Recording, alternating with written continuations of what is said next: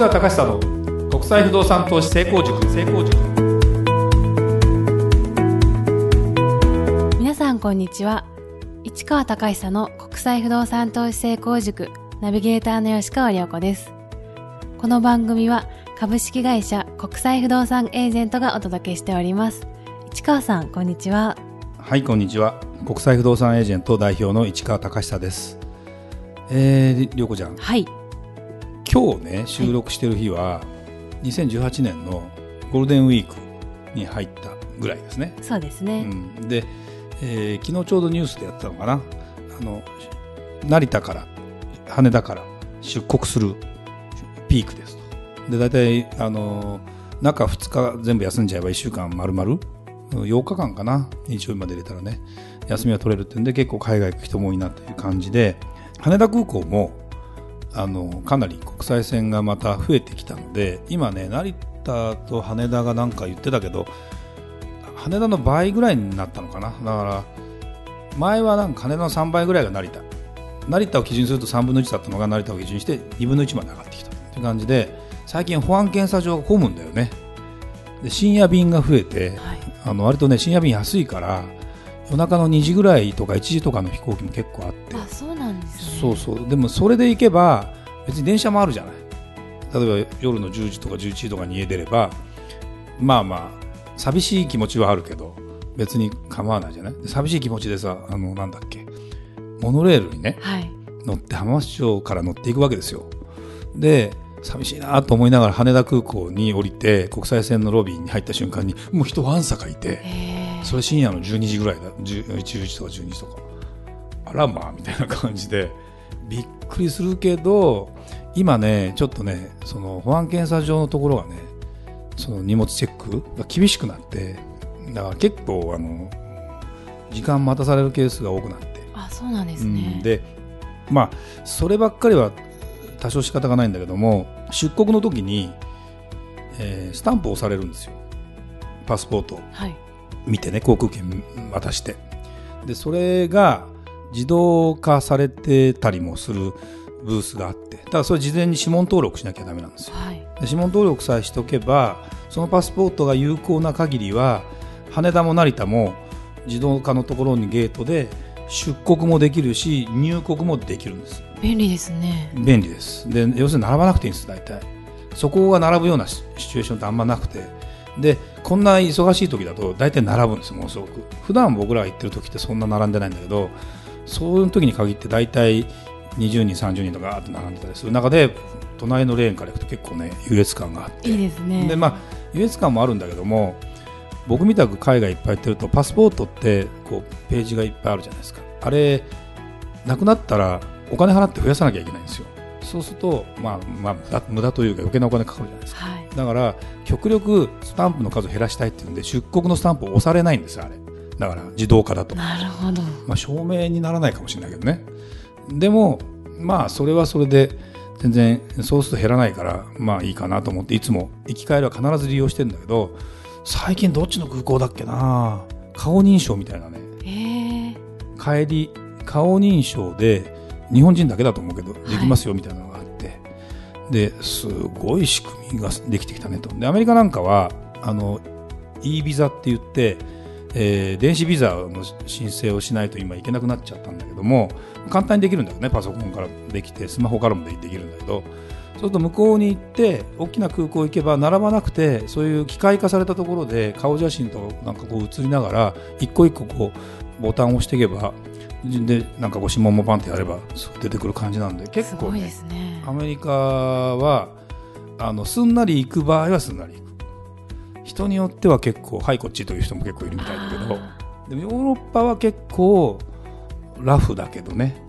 それ日本のパスポートって結構だからすごいなと思いながら最近そうだな。この間成田に帰ってきた時にあの今度税関最後ね入国するときに税関申告書ってを出していかなきゃいけないんだけどもスーツケース開けられるケースも結構最近増えててね、金金塊持ち込んでっていうニューニュースというか外国で金塊買って日本で金塊売れば消費税分儲かるじゃんみたいな話があってね。その金塊をスーツケースに入れて持ってくる人とか結構いるらしくて。この間ロシアからモスクワから帰ってきた便でモスクワお仕事ですか？観光ですか？って言われたんで仕事ですって言ったらすんなり OK だったけど、はい。まあだからいろいろありますね。でもまあ勉強になるというかだんだんそういうトレンドも分かってくるから楽しいなという気がしますね。すねはいそれでは今日の番組始まりです。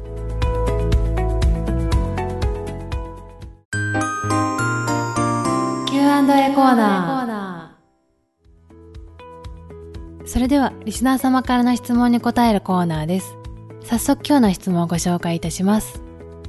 ロシアのビザの取り方を教えてくださいという質問です。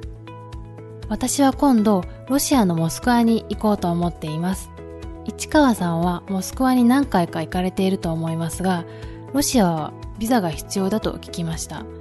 代理店に頼むのではなく自分で取りたいのですが、どうすれば自分で取れるか教えてくださいとのことです。いい質問ですよね。はい。あの日本のパスポートは結構今ビザなしでまあ例えば1ヶ月とか3ヶ月とかまあ期間はいろいろなんだけどもで行ける国がかなり多いです。例えばヨーロッパなんか行くときにわざわざビザ取っていかなきゃいけない国っていうのはほとんどないのかな。電子ビザっていうねビザがあるし簡単に取れます。オーストラリアも電子ビザっていう仕組みがあるので簡単に取れます。でロシアに関してはあのビザが必要です。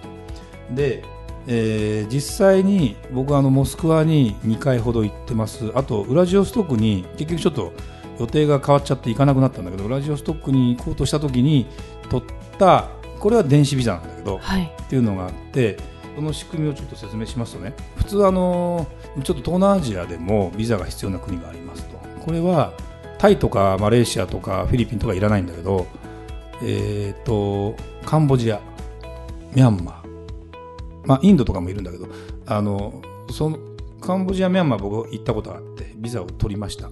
で、えーまあ、全部大使館に行って自分で申込書をあらかじめ記入して写真貼って持ってってパスポートと一緒に出してお金まあ1回のビザにしますか1年のビザにしますかあの3年のビザにしますかみたいなのがカンボジアなんですよ。カンボジアは今すごく簡単で、え3年のビザを取りたいって書けば1万2000円ぐらいかな。1万2000円と消費税かな。を払えばもう取れますね。で翌日取りに行けば。取りあの大丈夫です。場所は青山。ね。あ青山にあるんだけどこれはだから極めて簡単。パスポートのねあのこの余白の余白というかこう後ろの方のページにスタンプを押すところの1枚にシールをご丁寧にポンと貼られるから1回1回ビザ取ってたらすぐなくなっちゃうんでそうですよね。マルチプルビザにしたいわけですよ。でカンボジアはもうわ慣れたので3年間ビザにしたんですよ。で別に文句も言われないし向こうからすればお金が入ってくるからね。でそれはミャンマーの手続きをした時に結構高いんですよ。あのマルチプルにすると。はい。5万ぐらい取られる感じだっ結たんで。構取られるんですそうね。まあしょうがないな、まあ、お金が欲し必要かなと、まあ、これでね行く人人からお金取ればいいんじゃないかっていうのも、まあ、それも分からんでもないし、はい。でその時は、えー、と1回ビザにしたかな。で6000円ぐらい取られたかな。でそれも翌日に行けばパスポート返してくれるわけ。で僕みたくあのしょっちゅう外国行ってるとパスポート預けっきりっていうのは結構あの困るわけですよ。そうですよね。来週行かなきゃいけないとかね。そうすると早い方がいいんだけどロシアのビザをロシア大使館っていうのがねちょうどえーっとどこだ？あそこは六本木から麻布に行くようなかけてるとこかな。にあるんだけどそこに行くと、まあ、午前中受付してもらいます。もちろん最初の時点でロシアのビザの一番のポイントっていうのはねバウチャーといって旅行代理店が発行してわこの人は旅行に来ますよみたいなあものをですね出さなきゃいけないんですよ。はい。これが結構難儀だなだって僕個人旅行で行くじゃない？個人旅行っていうかまあ実際は仕事なんだけど、まあ、観光で行った方がビザ取りやすいんで観光ですと。別にそんなあの1ヶ月もいるわけじゃないし実際。何日間かの話なんでそれで取ろうと思ってね。でと取りましたと。でその時にあのバウチャーってバウチャーってでもあじゃあ結局やっぱり旅行代理店にお金払わなきゃダメなんかとか思ってだから結局ロシア大使館に行くと私が代行しますよなんていうのもいっぱいいてどのくらいかな1万円するのか知らないのか分かんないけど1万円ぐらい払えば取ってくれますよってあるんですよはい。でで、えーじゃあそのバウチャーのことにいろいろネットで調べてったらバウチャーを発行してくれますというサービスがあってでこれは5時間ぐらいでネットで取れると。そういうのもあるんですね。でこれは1500円ぐらいはんあのカードでしかかっちゃうんだけどまあこればっかりしょうがない。でその項目を埋めていけばよくて。でそれをもとに、えー今度ロシア大使館のそのビザ申請フォーマットっていうのがあってこれパソコンで自分で必要事項日本語でこれ打てるのよ。日本語で打てるというか日本語のあのやつも選べるのででこれでこうチェックしてったり、えーまあ、書き込んでったりでこう何打ち込んでったりして最後それをプリントアウトし、まあ、送ってプリントアウトしてそのバウチャーと写真とパスポートを持っていけば基本的に取れるんですよ自分で。でこれがまたねその料金システムがロシアって面白いなと思ったのはあの期間によってはい。料金が違う、期間によって料金違うと要するに受け取りに来る期間、ああ、なるほど。うん、あの翌日に発行しますっていうことは絶対言わない。多分ね絶対数が多いのかロシア人がそういう仕組みになってるのか分かんないんだけどどういう仕組みかというとね2週間後に取りに来る。2週間以降に出して2週間以降に取りに来ればただ。ただただでやってくれる。みんなだからだから大体あの2週間後って言ってみんな持ってきててその方がいいですよね。そうそうそうなんですが私の場合は2週間もパスポート預けてる場合でもなかったりするので確かに。そうするとど特急料金ではあってこの特急料金が営業 1, 1から3日3日で行けば1万円って書いてあるで4日からその2週間はい。の間13日これ4000円なんですよ。だいぶ違いますね。でそこから2週間だったらもうただなので僕の場合はだから4日っていうのを選んで4000円ってやつを選んで行けるのが一番まあまあそっあちの方が。の効率的かな。そう3日で行くってその4日と3日の差がものすごく大きいのでね。段階制になってないからそう雑把というかね面白いねロシアのビザもと。思いながらもう自分で行って9時半から受付して午前中じゃなきゃダメなんであれ。で9時半にぴったりに行くと結構人が並んでたりするんで。あ、そうなんですね。そうなのそうなの。で行って番号札を取って。で番号札はピンポンとも何も言わないで急にポンって番号出てくるんでそれをずっとウォッチしながら ずっと見てるって感じなんですね。でも一回コツを得ればですねこんな簡単なことはないので、まあ、これで商売してもしょうがないんだけど、まあそんなことがですねあったりしましたっていう感じですねででこれがあの一般的なロシアに行くところでただウラジオストクのような極東地方は本当にパソコンだけで取れますんでお金かかったかな？覚えてないなぐらいの感じなんで、はい。本当にあの皆さんあの自分でやることをお勧めしますねあの賢くなるし金もかかんないしそうですよね。全然だってただで取れるんだよだってロシアのそっちのまあまあ方がいいですよね。1000いくらかかるけどねそのパウチャーそもそもねというのはありますけどねということでございますはい、ありがとうございました。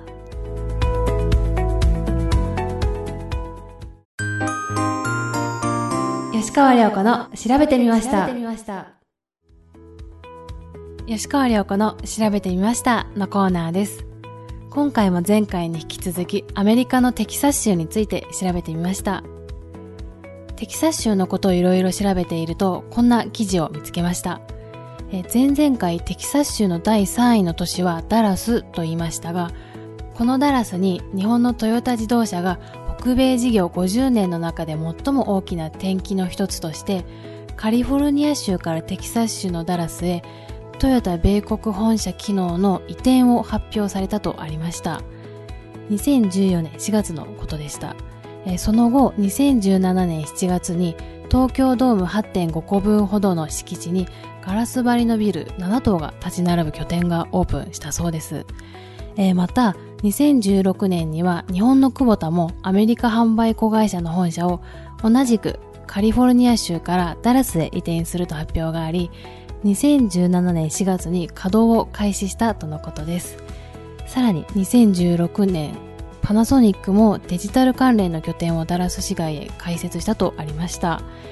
えーいずれもここダラスに移転を決めた理由の一つとして交通の便の良さを挙げられているようですねこれねはい交通の便もそうなんだけど、はいテキサス州がやっぱ力を入れてて誘致を人も増やしたいし産業も発展させたいし税制優遇をしてるんですよ企業に対して、えー要するに移転してくれたらその州州税っていうのと連邦税っていうのがアメリカの場合両方あるので国税と地方税みたいなもんなんだけど、州税があの免除しますよみたいなですねちょっと細かい話は忘れちゃいましたけどそんなのがあって一気に加速するんですよこういうのね。